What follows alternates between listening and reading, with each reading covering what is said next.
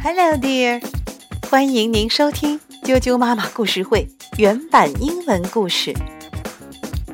今天继续给大家介绍全球知名的 I Can Read 系列中的 Biscuit 小饼干的故事，适合学龄前的小啾啾们，毋庸置疑，也是小哀家喜欢的英文绘本之一。今天的故事名字叫做 Biscuit finds a friend. Okay, let's begin. I'm going to read you a book called Biscuit Finds a Friend. Turn to page five, where you see the picture of the little girl in purple sneakers holding the leash as Biscuit the dog runs away. That's where we'll begin. You'll know when it's time to turn the page when you hear this sound. Biscuit Finds a Friend by Alyssa Satin Capucilli. Pictures by Pat Schories.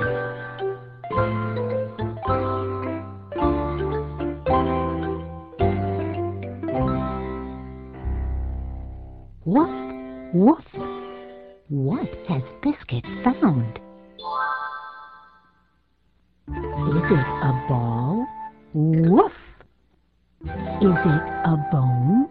Woof! Quack! It is a little duck. The little duck is lost. Woof! Woof! We will bring the little duck back to the pond. Woof! Woof! Here, little duck. Here is the pond. Here are your mother and your father. Quack. Here are your brothers and your sisters. Quack, quack. The ducks say thank you.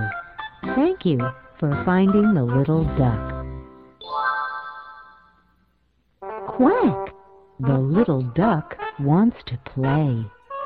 Quack! Woof! Quack! Woof! Splash! Biscuit fell into the pond. Silly Biscuit, you are all wet.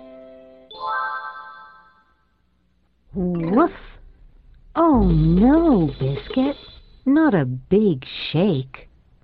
Woof! Time to go home, Biscuit. Quack, quack. Say goodbye, Biscuit. Woof, woof. Goodbye, little duck. Biscuit has found a new friend. “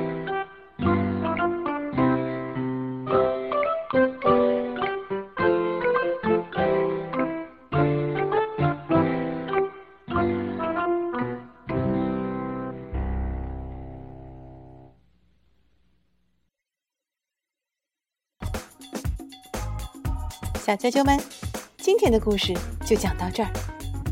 小饼干帮助小鸭子找到了它的爸爸妈妈，同时它也找到了自己的好朋友。如果你想听到更多的中文和英文的原版故事，欢迎订阅荔枝电台 FM 六零三五二九啾啾妈妈故事会，以及微信公众账号啾啾妈妈的百宝箱。See you。